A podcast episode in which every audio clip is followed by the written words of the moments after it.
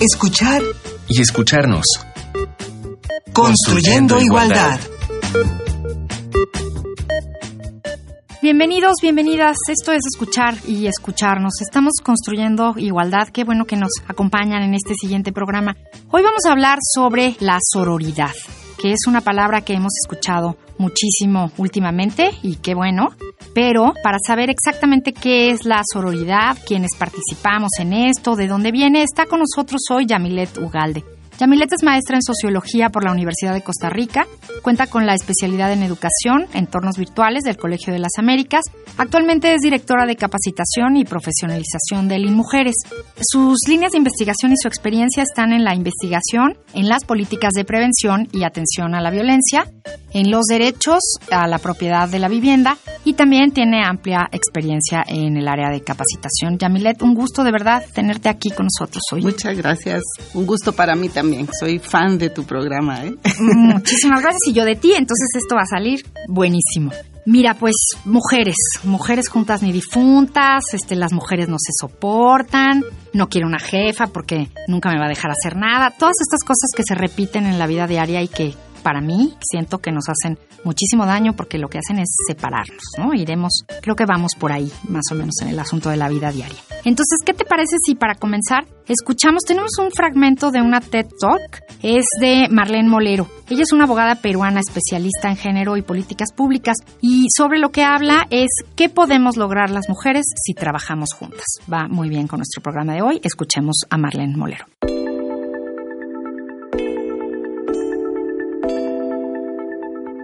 ¿Saben qué es lo que hacían las mujeres en la Casa Blanca durante el gobierno de Obama para lograr ser escuchadas? Ellas diseñaron una estrategia para lograr posicionar sus ideas. Utilizaron una técnica que se llama amplificación. Es muy simple. Consiste en repetir una idea una y otra vez hasta que sea imposible dejarla de lado. Parte de la amplificación es repetir siempre el nombre de la autora de la, de la idea original para evitar que ésta sea apropiada por otra. Porque es que a veces lo que nos pasa es que nuestras ideas no son tomadas en cuenta hasta que de pronto pues las dice un hombre.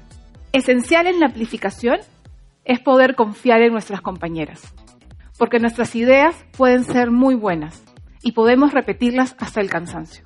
Pero es el eco de las que están ahí con nosotras las que van a elevar las posibilidades de que ésta sea acogida. Pero tampoco es tan fácil, ¿no es cierto? Esto de la confianza. Este señor es Schopenhauer, y ahí por el siglo XVIII dijo que una mujer es la peor enemiga de otra mujer. Lamentablemente, esta es una idea que todavía perdura hasta el día de hoy. Y es que si se ponen a pensar, este cuento de la rivalidad femenina nos lo han ido contando una y otra vez. ¿Saben cuándo? Antes de dormir. Con cuentos. Con cuentos como por ejemplo el de Blancanieves. Sí, Blancanieves. Si lo piensan fríamente, Blancanieves es la historia de una mujer que es capaz de matar a otra mujer para quedarse con el príncipe azul y ser la más bella. Si lo vemos así, no nos puede llamar la atención que haya decidido dejar su casa, mudarse al bosque con siete desconocidos, antes de quedarse con la única mujer en la con la que podía contar. Si deseas escuchar el audio completo, búscalo en YouTube con el nombre Sororidad. ¿Qué podemos lograr las mujeres si trabajamos juntas? De Marlene Molero. De Marlene Molero. Pues ya, escuchamos, Yamilet. ¿Qué podemos lograr las mujeres si trabajamos juntas? Yo creo que muchísimas cosas. Sí, yo creo que es fundamental que nos juntemos, que nos aliemos. La primera cosa que podemos lograr las mujeres cuando trabajamos es identificar nuestras necesidades, nuestros intereses y establecer una agenda, como vimos en la, en la cápsula anterior, ¿no? Las mujeres abogadas se reúnen, lo mismo ha pasado con las políticas, lo mismo pasa con artistas, nos asociamos, identificamos intereses y también establecemos críticas culturales a la manera como la sociedad establece que debemos ser las mujeres y los hombres, ¿no? Para eso el feminismo ha desarrollado estos conceptos de sororidad, y de afidamento, que son, digamos, conceptos importantes, porque están haciendo alusión a esa necesidad de articulación, de apoyo, de alianza, de cohesión entre mujeres. Y entonces, ¿qué es sororidad? Porque, bueno, pareciera una, una palabra difícil, académica y lejana, pero ¿cómo identificamos qué es la sororidad y cómo lo vivimos?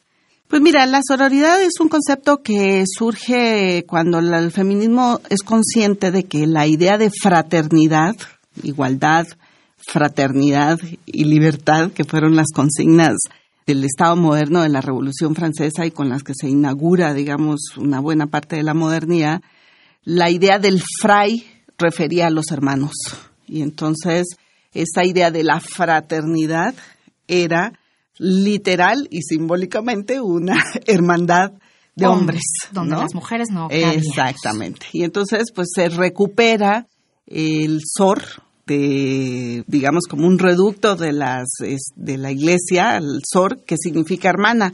Y entonces aparece el término sororidad que empieza digamos a tener una connotación sobre todo en el feminismo de la segunda ola. Estamos hablando de los años ochentas más o menos donde se empieza a hacer la reivindicación de la necesidad también de las de la hermandad entre mujeres, por decirlo así, que es una hermandad eh, que ya sabemos que está llena de contradicciones por el lugar en que las mujeres hemos ocupado en la sociedad, por estas formas en que las mujeres aprendemos a estar para otros y entonces nuestra identidad está cimentada en competir por el reconocimiento masculino y no por el darle reconocimiento, digamos, a otra mujer y establecer y ver en otra mujer una sujeta de derechos, de derechos políticos, de, con derechos ciudadanos, con posibilidades, con alianzas, con diferencias, ¿no? Este, también con de visión, de estilos de vida, etcétera. Entonces, a partir de entonces empieza a generar el concepto de sororidad como una forma, digamos, de hacer una reivindicación política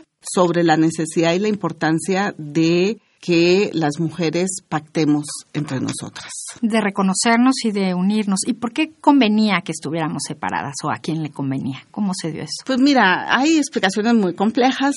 Simplemente diría le conviene al patriarcado, por decirlo así, ¿no? Es una afirmación que dice todo y al mismo tiempo pues digamos, abstrae muchas explicaciones que están de fondo. Pero las mujeres hemos ido en este lugar, en estas definiciones como aprendemos, que en este programa se han visto en muchas otras ocasiones, el género, cómo estamos las mujeres en el ámbito de lo privado y circunscritas en la vida de lo doméstico, pues estamos sin, y como lo dijo una feminista filósofa española, en el mundo de las idénticas, de las iguales, ¿no? La idea de todas las mujeres son iguales, que es una frase del sentido común, pues es una idea que simplifica y que dice realmente cómo en el imaginario social la idea de la mujer es no diferenciarnos. ¿Por qué? Porque todas las mujeres estamos en la casa, todas sabemos ser madres porque tenemos la cualidad de reproducir y de parir, y entonces se hace una idea ideológica social general que nos coloca en ese lugar. Mismas y aspiraciones, mismas necesidades. Y es un lugar que no nos ha permitido diferenciarnos,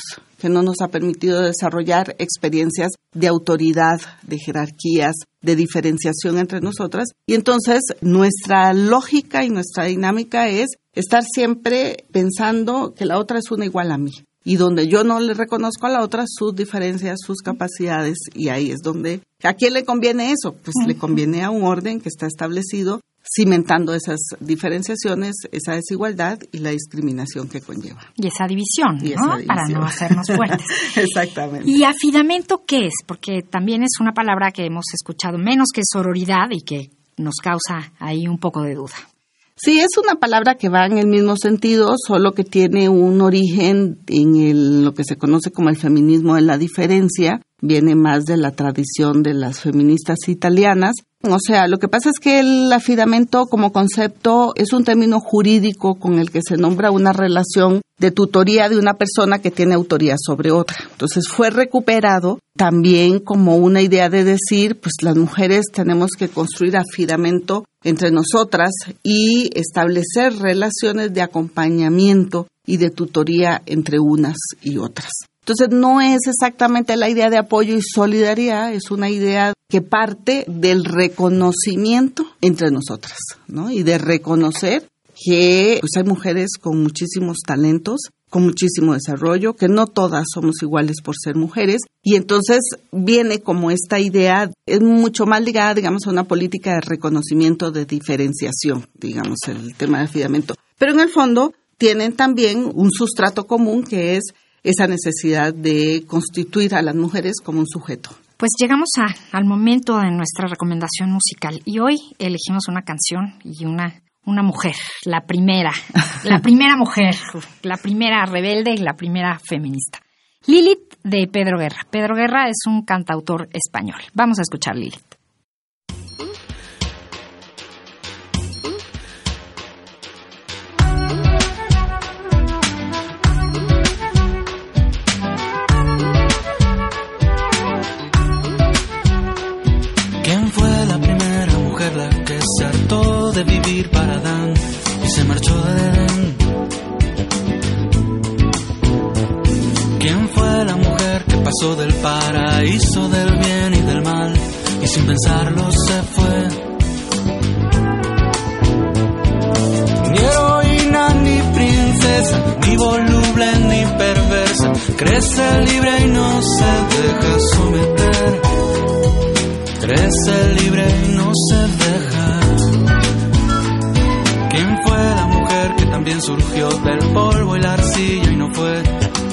Hueso del hueso de Adán?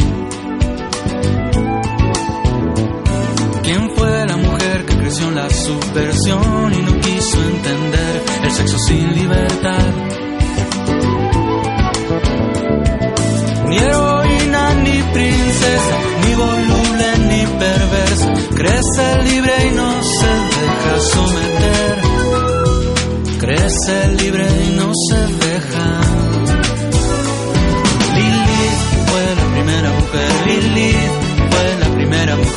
mujer, la primera mujer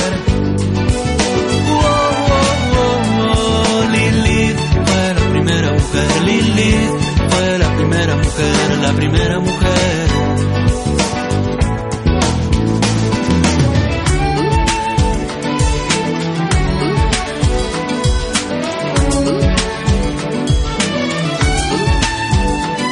¿Quién fue la mujer que cansada de vivir infeliz y atrapada se decide a volar?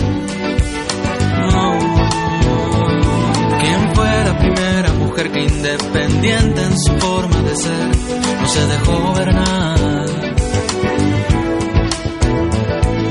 Ni heroína, ni princesa, ni voluble, ni perversa, crece libre y no se deja someter.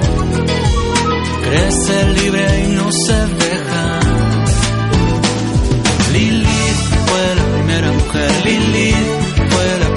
primera mujer,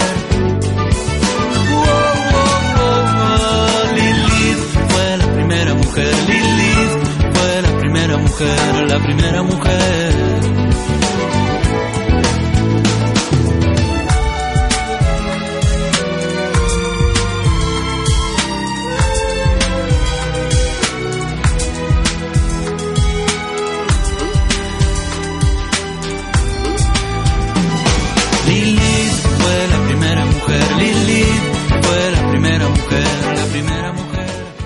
Heroína ni princesa, ni voluble ni perversa. Crece libre y no se deja someter.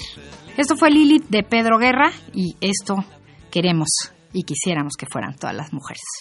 Pues es ahí como la gran utopía feminista, ¿no? La necesidad de que las mujeres desarrollemos nuestra autonomía, nuestra libertad y dejemos de estar colocadas en ese papel de subordinación a la autoría masculina, ¿no? Es la referencia. Entonces yo creo que es una reivindicación, que es como parte de esto que estamos hablando de la sororidad, del afidamento, o sea, la reivindicación y el reconocimiento de mujeres que rompen esquemas, que plantean diferencias y además pues también mujeres que van marcando una pauta y van marcando este modelos alternativos de ser. Y yo creo que una cosa muy importante, pues reivindicar también la desobediencia, ¿no? Porque la cultura nos, nos, nos pone a las mujeres en un papel de mucha obediencia. Entonces, cuando desobedecemos, somos censuradas y somos censuradas por la sociedad en su conjunto, por la mayoría de los varones y por muchas otras mujeres. Por eso es el tema de la sororidad, porque entre las mujeres,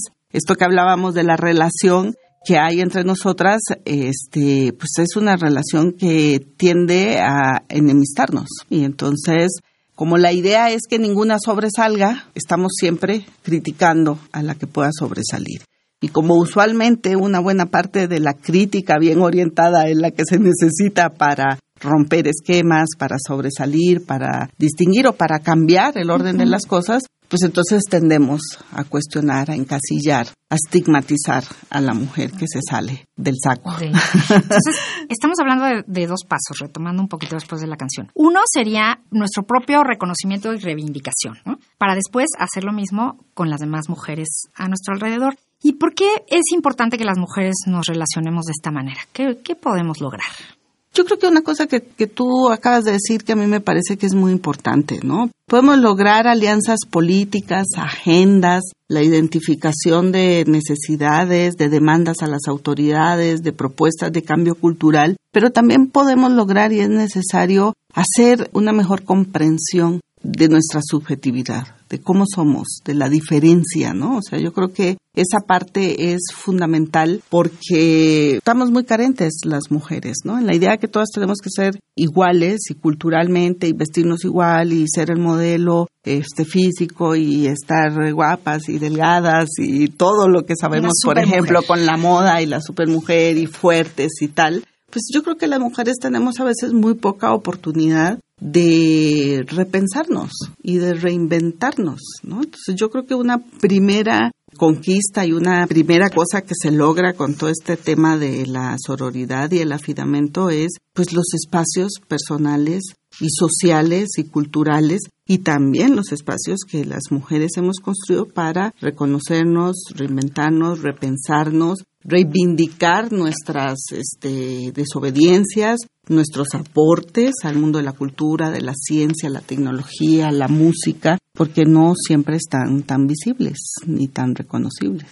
¿Y qué, qué estamos buscando las mujeres al relacionarnos? ¿Cómo es con las pares, con las amigas, con las compañeras? Bueno, desde el orden patriarcal las mujeres nos relacionamos con muchísima rivalidad entre nosotras, ¿no? estamos tratando de ser la escogida del príncipe y entonces estamos en esa permanente rivalidad, en ese permanente cuestionamiento, estamos nos relacionamos a veces desde la envidia, desde desde lo que yo no puedo llegar a ser, pero otra por ahí se atreve o de lo que ninguna, por ejemplo, pensemos en las relaciones entre la suegra y la nuera, ¿no? Muchas veces, ¿no? Es, son como puntos que nos van diciendo y que nos van ejemplificando esta dificultad.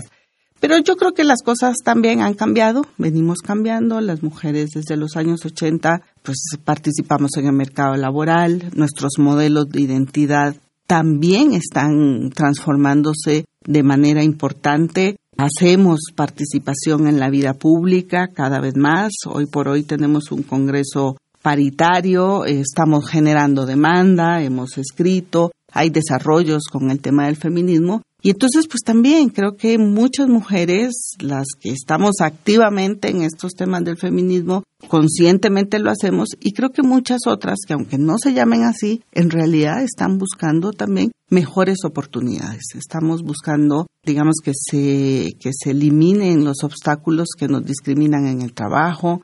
Estamos buscando políticas de conciliación, y de corresponsabilidad en la crianza, donde el Estado participe, pero también donde nuestras parejas participen. Estamos buscando el reconocimiento de unas y de otras, estamos buscando espacios culturales alternativos para ser libres, para encontrarnos, para expresarnos, ¿no? Entonces, pues yo creo que estamos en ese en ese espacios llenos siempre de contradicciones, ¿no? Nos estamos queriendo más. Nos estamos queriendo más. Yo creo que también estamos aprendiendo a desarrollar prácticas de más reconocimiento y donde podamos expresar nuestras diferencias sin anularnos, porque además aquí el tema no es solo ser solidarias y sororarias en el punto de vista personal, sino también y sobre todo políticamente, ¿no? Por ejemplo, con todas estas discusiones que han habido en relación al Me Too y a todas estas discusiones, Pues yo creo que hay, han habido discusiones públicas donde hemos tenido abiertamente diferencias importantes sobre la táctica, sobre las formas de interpretar el fenómeno, sobre las interpelaciones a las autoridades públicas, sobre los propios debates de qué queremos y cómo va a ser eh, la discusión sobre la sexualidad, lo que esperamos de los compañeros, de los varones en distintos espacios. Y eso es una manera para mí de construir sororidad y afidamento. ¿Por qué? Porque estamos abriendo discusiones públicas que hacemos impactos en la sociedad, pero también eh, estamos eh, debatiendo y refinando las argumentaciones entre nosotras, lo cual tiene un efecto en el discurso político, en la demanda, en lo que queremos y en nuestras propias estrategias, ¿no? ¿Qué sucede con las jóvenes y las niñas? ¿Están, están viendo esto y están participando? Yo creo que, por lo menos, creo que reconocemos todas las que estamos en esto y yo que le he dado un seguimiento muy puntual al tema del Me Too, que hay un cambio generacional muy importante. Yo creo que las jóvenes el día de hoy, en estas coyunturas y en estos momentos, están recogiendo una buena parte de los cambios que se impulsaron y están planteando con muchísima mm, asertividad, con mucho enojo también, con mucho hartazgo, pues una demanda muy importante, muy necesaria a la sociedad y al Estado de dar respuesta y de acabar con la impunidad y de acabar con un conjunto de ideas, de transformar el machismo. De hacerse oír. De hacerse oír. Yo desconozco, porque no estoy directamente involucrada con grupos de jóvenes, cómo son las relaciones cotidianas y más específicas de ellas con sus pares varones, pero me imagino que deben estar planteando también un conjunto de cambios, ¿no? En el noviazgo, en las relaciones, en las tareas, en la distribución. Cada vez más los hombres, la estadística reconoce que cada vez más los hombres participan del cuidado de los hijos, participan cada vez más los acuerdos entre las parejas jóvenes permiten y concilian el trabajo de los dos, las oportunidades del desarrollo de las dos, de las oportunidades profesionales y laborales de las mujeres jóvenes. O sea, yo creo que estamos ahí frente a un mundo importante. Pues estamos hoy hablando sobre sororidad. Está con nosotros Yamilet Ugalde y lo que toca ahora es la sugerencia. Les tenemos algunas lecturas. Si quieren ustedes saber más sobre el tema, escuchen.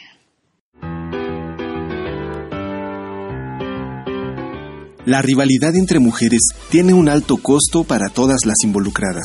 Por eso te recomendamos el libro Mujeres Juntas, Reflexiones sobre las relaciones conflictivas entre compañeras y los retos para alcanzar acuerdos políticos, de Marta Lamas. Este texto nos lleva a una toma de conciencia de cómo instalar formas más productivas y menos dañinas de competencia. Se analiza qué pasa en algunas relaciones entre mujeres y saber qué se puede hacer para cambiar la situación.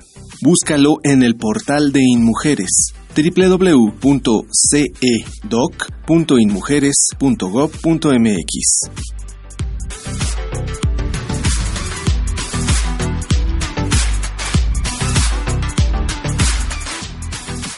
Pues ahí hay varias lecturas. Se pueden encontrar en línea, ya les dieron toda la información, vale la pena consultarlas. El libro de Marta Lamas es un libro que edita El Mujeres, nos lo trajo Yamilet, muchísimas gracias. Y también les recomiendo que se den una vuelta por la página de Mujeres porque hay posibilidad de, de hacer muchas lecturas y de encontrar muchos documentos que están en acceso libre. Sí, yo este libro de, de Marta Lamas, Mujeres Juntas ni Difuntas, lo recomiendo muchísimo. Es un libro pequeño, de fácil lectura, nos aclara el concepto de fidamento, las que quieran profundizar más, y nos pone también un poco en la perspectiva de comprender por qué es necesario trabajar en esto, esta unidad, exacto. ¿En qué ámbitos puede tener mayor impacto este pacto entre mujeres? Bueno, yo creo que en la parte política es donde yo pensaría en una primera instancia. ¿Por qué? Porque la solidaridad, el afidamento nos tiene que llevar a construir una agenda de trabajo común que tiene además un efecto o que tendría que tener un efecto muy importante en las políticas públicas. Y en la vida diaria. Y en la vida diaria, exactamente, ¿no? Entonces, todas las políticas que el Estado debe implementar sobre la seguridad en la calle, sobre el acoso y el hostigamiento sexual, sobre la violencia,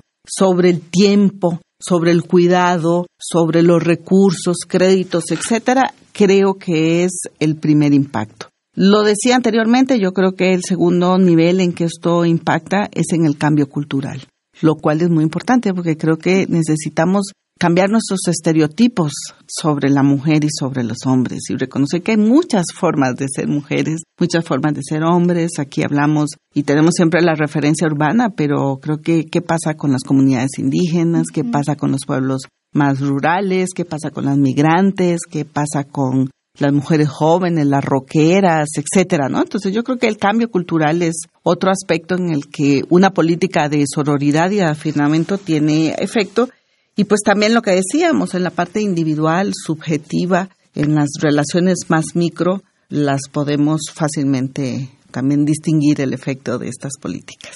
Y pues se terminó el tiempo de nuestro programa, pero no nos podemos ir sin que nos des algún consejo, orientación. Tenemos que irnos con una tarea siempre en este programa. ¿Cómo reflejamos esto en la vida diaria con otras mujeres?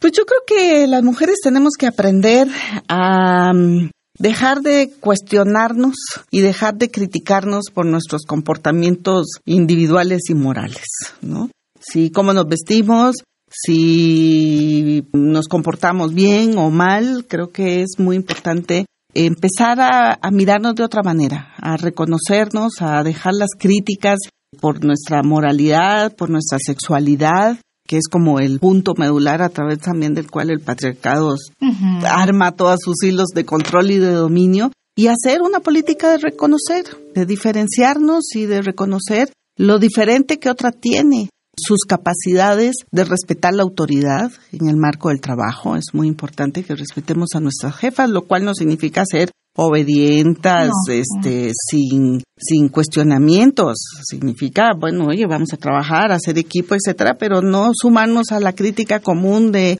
ay, hoy viene mal porque, no sé, está con la menstruación, porque porque le pasó cualquier cosa en esa idea social de que las mujeres somos completamente volubles y que no tenemos razones ni argumentos para mostrar nuestro enojo, nuestros límites, etcétera. Esa es una idea que tiene que definitivamente transformarse. Muy bien, pues sororidad. Hay que reivindicarnos, hay que reconocernos y reconocer a las demás. Hay que sumar. Hay que, sumarnos como mujeres. Muchísimas gracias, Yamilet, por haber estado aquí. Esperamos no sea la primera y última vez. Pronto platicaremos de alguna otra cosa contigo. Pues esto fue escuchar y escucharnos. Gracias de nuevo. Muchas gracias. Participamos en este programa en la coordinación Ana Moreno, en las redes sociales del CIEG, Jorge Hernández, en la asistencia de producción Carmen Sumaya, en la operación técnica Paco Mejía, en la producción Silvia Cruz y aquí en los micrófonos estuvo con ustedes María Amalia Fernández. Nos escuchamos la próxima semana. Seguimos construyendo igualdad y tenemos varias tareas para esta semana. Sororidad. Gracias y hasta luego. Radio UNAM y el Centro de Investigaciones y Estudios de Género presentaron escuchar y escucharnos. Construyendo, igualdad.